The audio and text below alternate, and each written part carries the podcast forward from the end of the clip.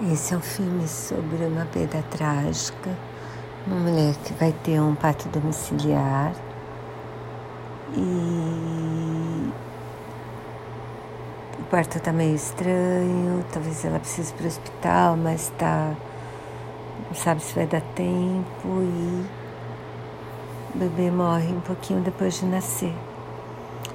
E esse filme trata desse luto do luto dela, do luto do marido, do luto da família, de como cada um deles vai lidar com isso. E. Ah, eu gostei. Gostei.